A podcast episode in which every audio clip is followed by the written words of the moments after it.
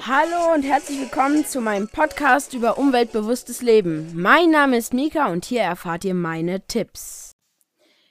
Und zwar heute rund ums Thema Auto oder Fahrrad. Was einem direkt ins Auge sticht beim Thema Umweltfreundlichkeit ist natürlich das Fahrrad. Klar braucht man noch das Auto, zum Beispiel bei langen Strecken oder bei schweren Lasten. Aber wenn der Supermarkt nur 500 Meter entfernt ist und man will nur eine Packung Milch kaufen, braucht man kein Auto. Man kann das Fahrrad nehmen. Erstens ist es umweltfreundlicher, ein Fahrrad zu benutzen und zweitens spart man damit auch Platz ein. Der normale Mensch weiß, es ist heutzutage schwer, einen Parkplatz zu finden.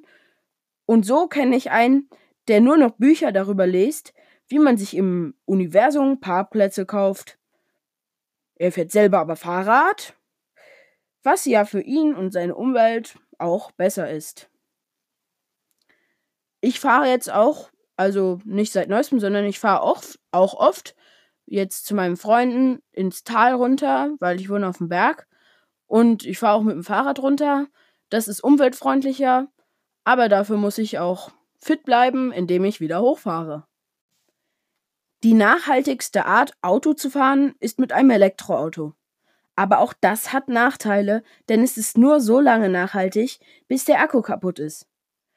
Denn in ihm sind nämlich Giftstoffe enthalten, die unserer Umwelt schaden, die wiederum irgendwo in Afrika mit Kinderarbeit hergestellt werden.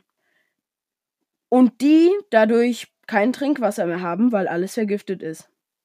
Ich habe aber ein Beispiel, was wirklich nachhaltig ist. Ich habe jede Woche Fußballtraining und es ist zu weit, um mit dem Fahrrad zu fahren. Aber ich habe auch noch eine Taktik, wie man umweltfreundlich Auto fährt. Bilde Fahrgemeinschaften. Ich fahre immer noch mit zwei Freunden aus dem Team und so sparen wir das Dreifache. Denn wenn drei Leute zusammenfahren, müssen nicht drei, sondern nur ein Auto ins Training fahren. Fahrgemeinschaften sind sowieso besser zum CO2 einsparen. Busse sind auch ein Thema. Fahr mit dem Bus längere Strecken. Warum? Weil es wieder eine Fahrgemeinschaft ist. Nur nicht mit drei, sondern mit viel mehr Leuten.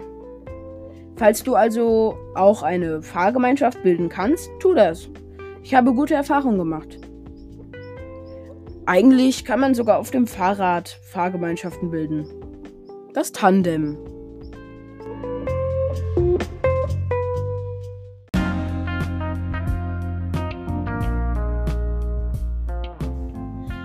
Aber ja, ja, das Tandem hilft der Umwelt nicht, denn Fahrräder sind ja schon umweltfreundlich. Manche Menschen, das ist bei mir nicht der Fall, haben Angst, Fahrrad zu fahren, weil es auch immer wieder Autofahrer gibt, die nicht aufpassen. Und da hätte ich eine Lösung. Fahrradwege. Wir brauchen mehr Fahrradwege.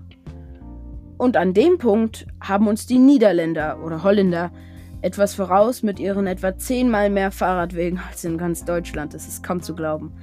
Also würde ich empfehlen, mehr Fahrradwege zu bauen. Und dieser Tipp steht ja schon lange auf dem Plan. Aber bei diesem Punkt kannst du ja nicht viel machen, sondern wir müssen zusammen ein bisschen was machen. Dass die Politiker wieder darauf kommen.